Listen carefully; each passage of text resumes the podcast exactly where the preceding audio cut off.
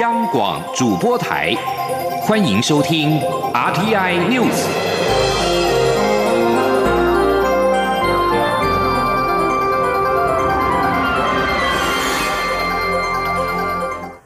各位好，欢迎收听这节央广主播台提供给您的 RTI News，我是陈子华。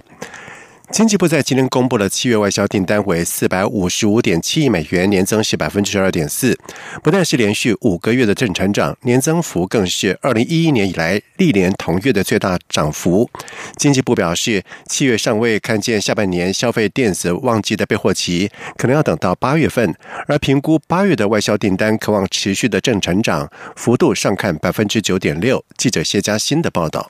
受惠于五 G 等新兴应用持续扩增，以及远距商机需求强劲，经济部二十号公布七月外销订单为四百五十五点七亿美元，表现优于预期，年增幅更写下二零一一年以来历年同月的最大涨幅，达到百分之十二点四，连续五个月正成长。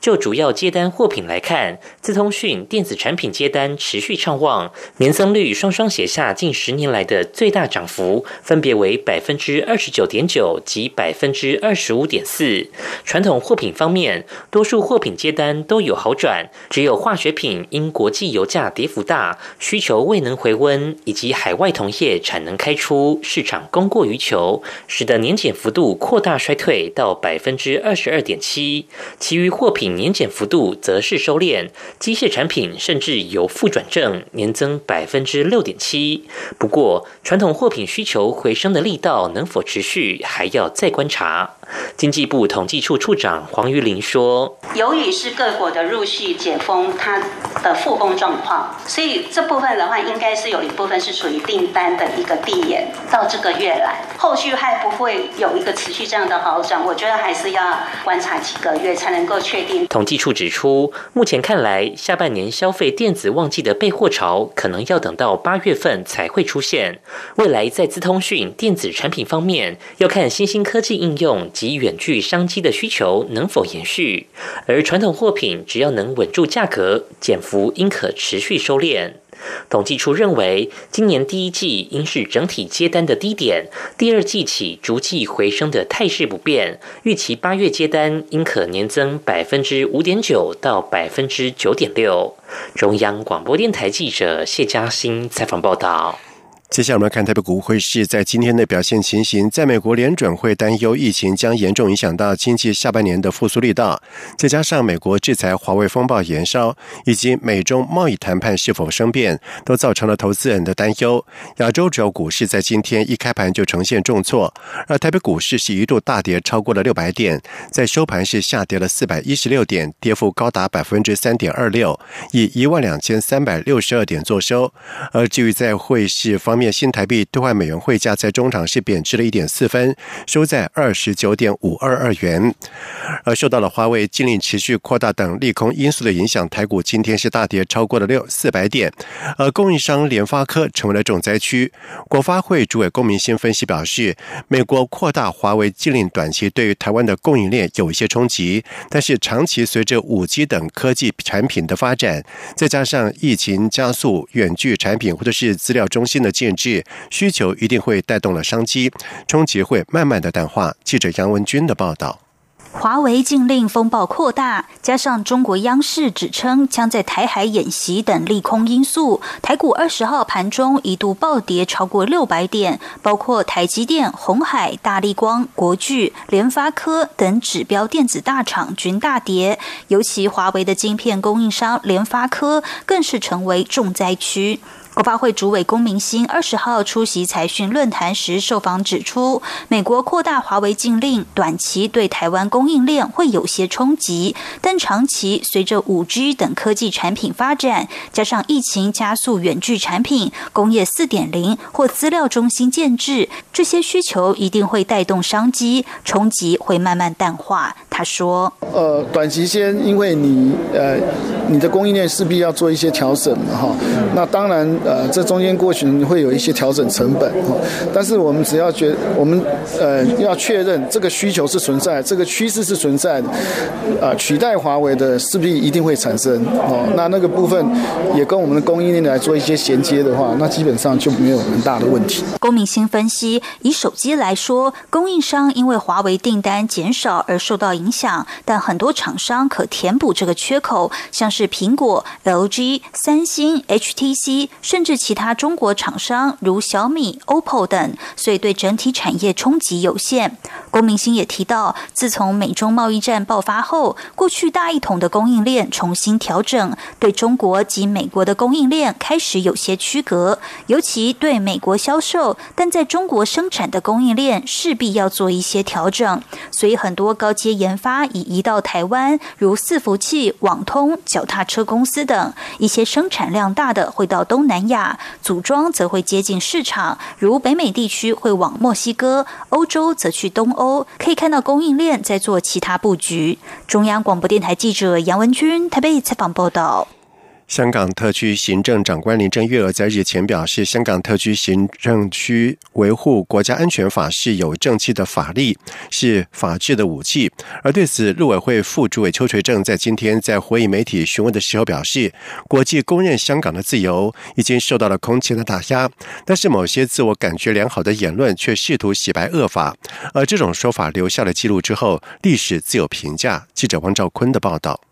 针对香港特首林郑月娥以正气、警恶惩奸等用语来评价香港特别行政区维护国家安全法，陆委会副主委邱垂正表示，该法实施以来，香港的言论、新闻自由、公民权利都受到前所未有的打压，这已是国际社会公认的事实。某些自我感觉良好的言论，试图洗白恶法，这种没有醒思。颠倒是非的说法，留下记录，各界自有公断，历史自有评价。近来传出中国将面临粮食危机相关讯息，邱垂正表示，中共领导人日前指示立法制止餐饮浪费，官方智库发布中国可能出现粮食缺口的报告，这反映了今年以来的疫情影响，加上几个月来的暴雨洪灾，导致农作受损受灾。可能已威胁到中国大陆粮食生产及供应稳定。邱垂正指出，外界猜测中国大陆的粮食安全与粮食危机是否已经出现，政府会密切关注情势，严厉因应作为。他说：“此时呼吁节粮，这些恐怕都是出于整个政权维稳的需要。本会将与农委会等相关机关持续关注中国大陆。”粮食生产及供需的情势，以及对国际粮食供应可能造成的影响，预为阴影。另外，中共在台海军演，官媒放话要在台湾上空演习。邱水镇重申，中共不放弃对台使用武力，近期更不断刻意以军事恫吓，我方坚决反对这种破坏台海和平的行径，并要正告北京当局切勿误判形势，蓄意制造事端。对于任何挑衅、升高台海及区域紧张情势的举措，我方都会密切监控及全程掌握，坚定捍卫国家主权安全，保障人民权益福祉。中央广播电台记者王兆坤台北采访报道。而在另外一方面，为了关注香港的议题，美国在台协会 AIT 和国家图书馆在今明两天合办了“为自由而读”的系列活动。在今天，在国图播放了香港电影《十年》，并且邀集民进党副秘书长林非凡以及台北医学大学教授张国成进行映后座谈。林非凡表示，台湾会持续的支援香港，对于香港未来所面临的挑战，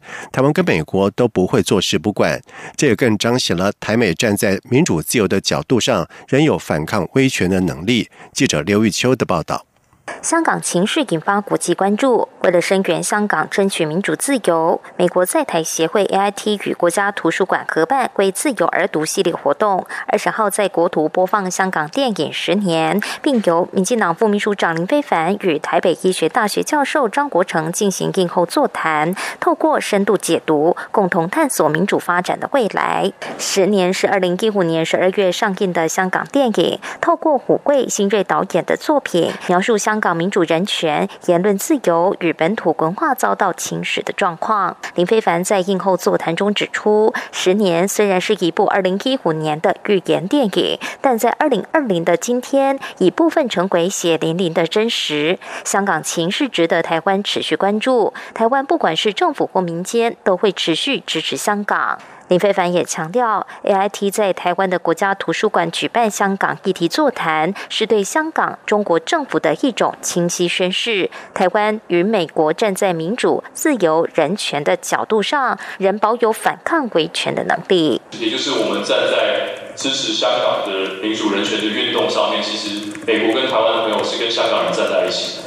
那我想，这是我们对国际社会。也好，对于全台湾所有朋友，甚至对香港朋友一个很直接的宣示，其实甚至对于中国政府一个很直接的宣示，也就是对于香港接下来面对到更多的挑战，台湾跟美国都不会坐视不管。张国成则提及，很多人认为中共摧毁香港的民主与法治后，下个目标便是台湾，感觉上有先有后，但事实上没有先香港后台湾的问题。他指出，中共对台湾的威胁不会在香港之后，而是同步进行。身为台湾人，没有乐观的理由。他强调，没有真正的民主，就没有真正的自由；没有真正的独立，就没有真正的主权。命运应。该要掌握在自己的手里。为自由而读系列活动，二十一号晚间也将举办论坛，邀请铜锣湾书店创办人林荣基、知名文字工作者林系等代表性人物，以阅读为主题，分享他们对文学创作和自由的心得与价值。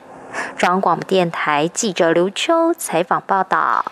在外电消息方面，美国加州联邦参议员贺锦丽在十九号正式的获得了民主党全国代表大会的提名，成为美国史上第一位主要政党。亚非裔女性副总统候选人贺锦丽将和民主党总统候选人拜登联手，在十一月三号总统大选当天力阻共和党籍的总统川普连任。而根据法新社的报道指出，贺锦丽在接受提名演说当中表示，川普将我们的悲剧变成政治武器，并且呼吁美国人民把票投给拜登，因为他会是一位将我们所有人团结的总统。而贺锦丽来自于移民家庭，他的中文名字贺锦。丽是二零零三年由旧金山妇女委员苏荣丽和已故乔领父亲苏锡芬一起取得，以争取加州华裔选民的认同。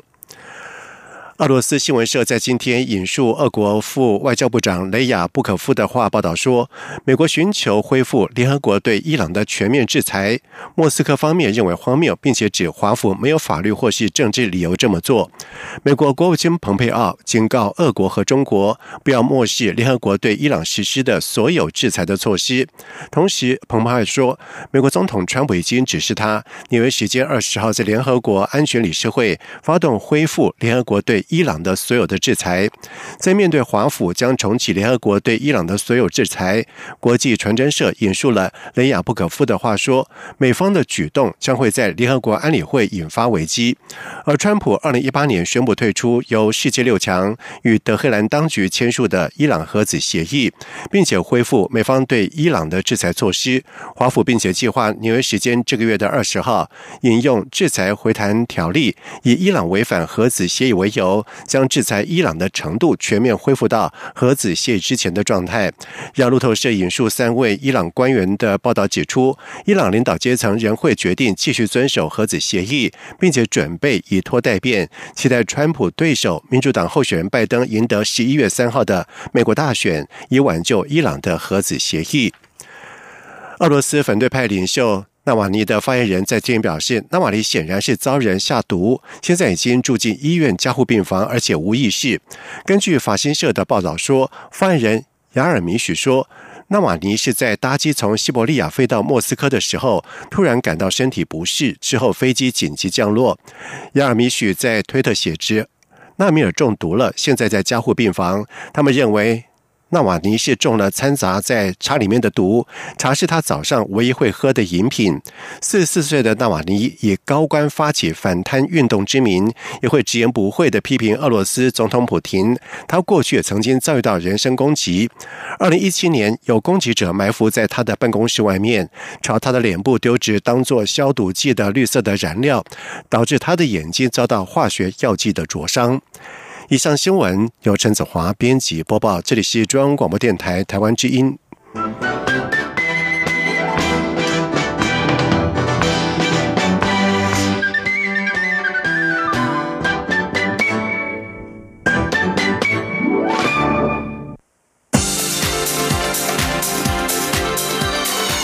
这里是中央广播电台台湾之音，欢迎继续收听新闻。现在时间是晚上的七点十五分，欢迎继续收听新闻。根据有报道指出，中央流行疫情指挥中心演尼将入境衰减扩大到十二国，而对此，指挥中心指挥官陈时中表示没有相关的说法。不过，目前确实正对菲律宾模式进行评估。而指挥中心发言人庄仁祥也表示，我国目前暂不会调整入境衰减措施，在未来甚至不排除取消菲律宾模式。记者肖兆平的报道。有媒体报道指出，中央流行疫情指挥中心已经规划自九月起，针对十二个高风险国家地区入境者进行普筛检测。指挥中心发言人庄仁祥二十号下午出面澄清，强调指挥中心实时掌握高风险国家的疫情动态，但现在没有普筛的规划。他说：“我们对于高风险国家都有呃特殊的关关注啦，它的发展，但是呃有关他们的未来，就是针对这些国家的。”一些政策、检疫政策的部分，目前并没有具体的规划。如果有呃未来如果要有具体的规划的时候，会跟各位报告。指挥官陈时中二十号出席公开活动后受访时，也被问到十二个高风险国家入境普筛议题。他说：“从来没有人讲有十二个国家的事情。”陈时中解释，之所以对菲律宾采取入境普筛，是因为考量该国疫情发展以及入境台湾后的筛检阳性率。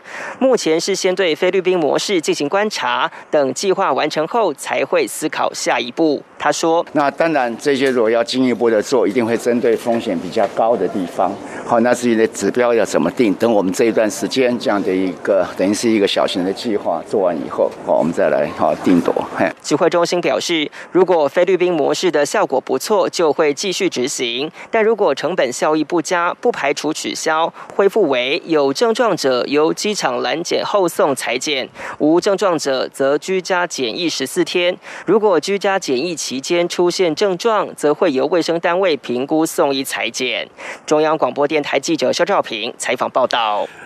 另外，彰化县卫生局在近期裁减无症状居家检疫者，跟中央的政策不符。中央流行疫情指挥中心指挥官陈时中也下令正风调查，引发了正反不同的意见。而对此，行政院长苏贞昌在下午受访的时候重申，他支持中央流行疫情指挥中心指挥官陈时中了解整个过程是否符合标准作业程序以及经费的应用情形，并非查贪渎。同时，苏贞昌也强调，防疫当前，中央地方应该同步，否则就会。乱了套，而行政院发言人第一名指出，彰化县裁减无症状者，牵涉是否落实防疫通报、经费核销，以及政府预算是否合法使用。行政支持卫福部了解相关的程序。记者王维婷的报道。彰化县卫生局针对一名自美国返台、仍在居家检疫期间的少年进行裁剪，之后确诊武汉肺炎。由于该少年无症状，却被裁剪送验，违背目前有症状才裁剪的政策。中央流行疫情指挥中心指挥官陈时中要求政风单位介入调查。陈时中的决定引发议论。行政院发言人丁仪明二十号表示，彰化县主动对无症状者筛检，牵涉是否落实防疫通报、经费核销以及政府预算是否合法使用的问题。行政院支持卫福部的做法。丁仪明说。让地方政府去主动呃做一些对无症状者进行一些筛检哦，那牵涉到的是有没有确实做好通报程序？那这防疫的过程中有没有针对这个程序做好防护？那另外还有后端还有经费呃补助的核销，这其中不但牵涉到民众的安全哦，也牵涉到呃政府预算有没有合法使用，所以政院也支持卫福部就相关程序进行了解。丁一鸣转述，陈时中今天在行政院会报告国外返国者居家检疫策略，列席的六都市长并未就此事发表看法。行政院长苏贞昌则在会中裁示，希望中央地方一条心，县市政府要依照指示，在防护下做好裁剪、就医等措施，别造成不必要的防疫破口。苏贞昌并指出，疫情指挥中心的专家学者普遍认为，目前采行的入境有症状裁剪、无症状居家检疫十四天的防疫策略有很好的效果，且疫情指挥中心也随时因应疫情调整防疫措施。他认为，全国裁剪规范虽然可以检讨修正，但是要维持一致性做法，以免各行其事出现防疫破口。中央广播电台记者王威婷采访报道。而对于彰化县卫生局针对无症状隔离者裁减送验，中央旅行疫情指挥中心指挥官陈时中要求政风单位调查相关的过程。而一直主张边境全面普筛的新北市长侯友谊，在今则是赞许彰化县卫生局主动积极负责，让大家知道无症状者在入境过程当中可能成为漏洞。他肯定彰化县卫生局的做法。台北国际观光博览会 （TTE） 向来是台北上半年度最大的夏季的旅展，而今年首都因为武汉肺炎 （COVID-19） 的疫情延后到八月二十八号开始在台北世贸医馆展出。而在疫情的影响之下，各大旅行社不像往年是主攻国际旅游的产品，在今年是首度转攻秋冬国旅的市场，让台湾深度旅游特色的产品在这次旅展当中是大放异彩。记者吴丽君的报道。由台北市旅行工会主办的二零二零台北国际观光博览会台北旅展 （TTE） 二十号在国宾饭店举行展前记者会，理事长吴志健表示，今年在武汉肺炎疫情影响下，TTE 举办时间首度从往年的五月延到八月二十八号到三十一号，在台北世贸一馆登场，但仍有两百多家厂商。超过五百个单位齐聚一堂，针对即将来临的中秋、双十、圣诞以及跨年等重要节庆，推出多项优惠旅游行程。吴志健进一步指出，在疫情影响下，今年的 TTE 首度从过去主打的国际旅游市场，转而主攻国旅市场，也让各式各样创新的台湾深度旅游特色产品。在这次旅展中大放异彩，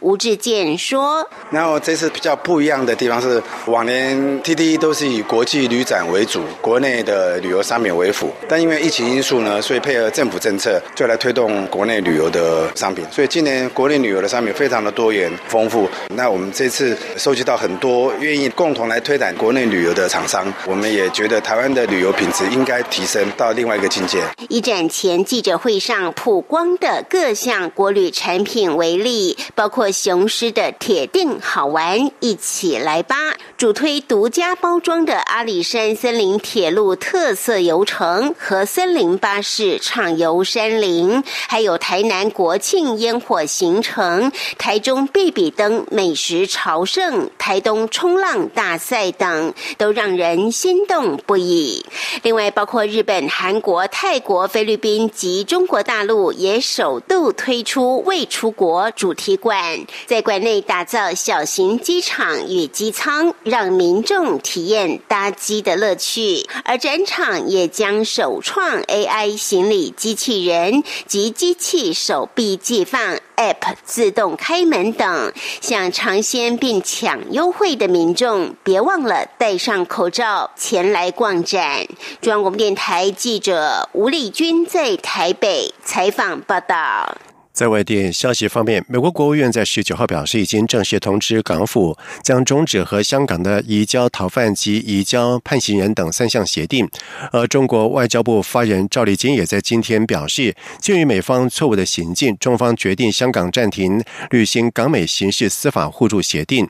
美国国务院发言人欧塔加斯在十九号发出声明表示，为了反映美国对北京施行港区国安法的深度关切，美方已经正式通知港府将。终止跟香港涉及逃犯移交、被判刑移交以及国际传播营收。互惠免税待遇等三项协定，而中国外交部在下午举行例行记者会。根据澎湃新闻，赵立坚在会中回答相关议题时做了以上的表示。他并且说，香港特区政府已经对此发表声明，强烈反对和谴责美国政府单方面决定暂停或终止与香港特区签署上述三项双边协定。北京完全赞同港府的表态，而鉴于美方的错误行径，中方决定香港特区暂停履。履行港美刑事司法互助协定，同时赵立坚强调，香港事务纯属中国内政，任何外部势力无权干涉。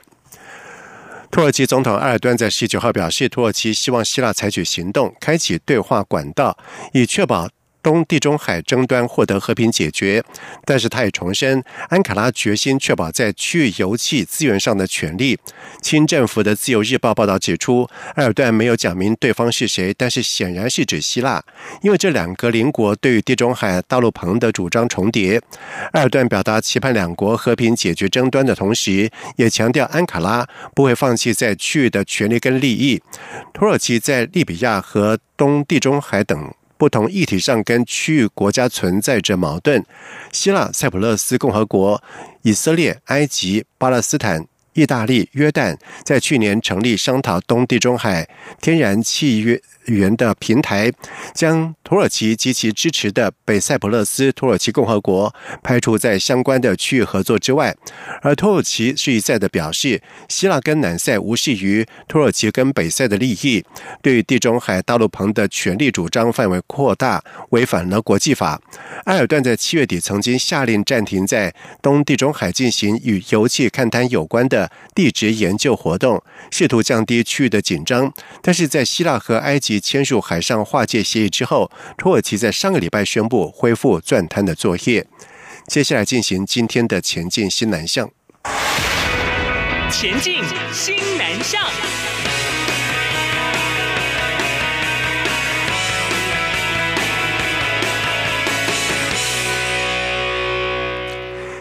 新北市板桥分区国际文教中心学校文德国小在最近以新南向国家澳洲及纽西兰为主题，拍摄了玩转纽澳国家国际教育影片。除了介绍当地的特色景点跟动物之外，也带领学生认识澳洲人打招呼的方式，让大小朋友在今年暑假，即使因为疫情不能够出国，也能够学习各国的文化。记者陈国维的报道。嗨，Good day, man！欢迎到文德国小的文教中心。Good day, man 是澳洲当地常用的打招呼的方式，所以下次你到澳洲就可以用 Good day, man 跟当地人打招呼哦。新北市文德国小邀请两位导览志工小高叔叔与美美阿姨拍摄玩转纽澳影片，除了介绍企鹅、无尾熊、奇异鸟等当地特色动物，也深入浅出说明雪梨歌剧院、哈比村、大堡礁等景点。每天都有数以千计的游客前来观赏这座建筑，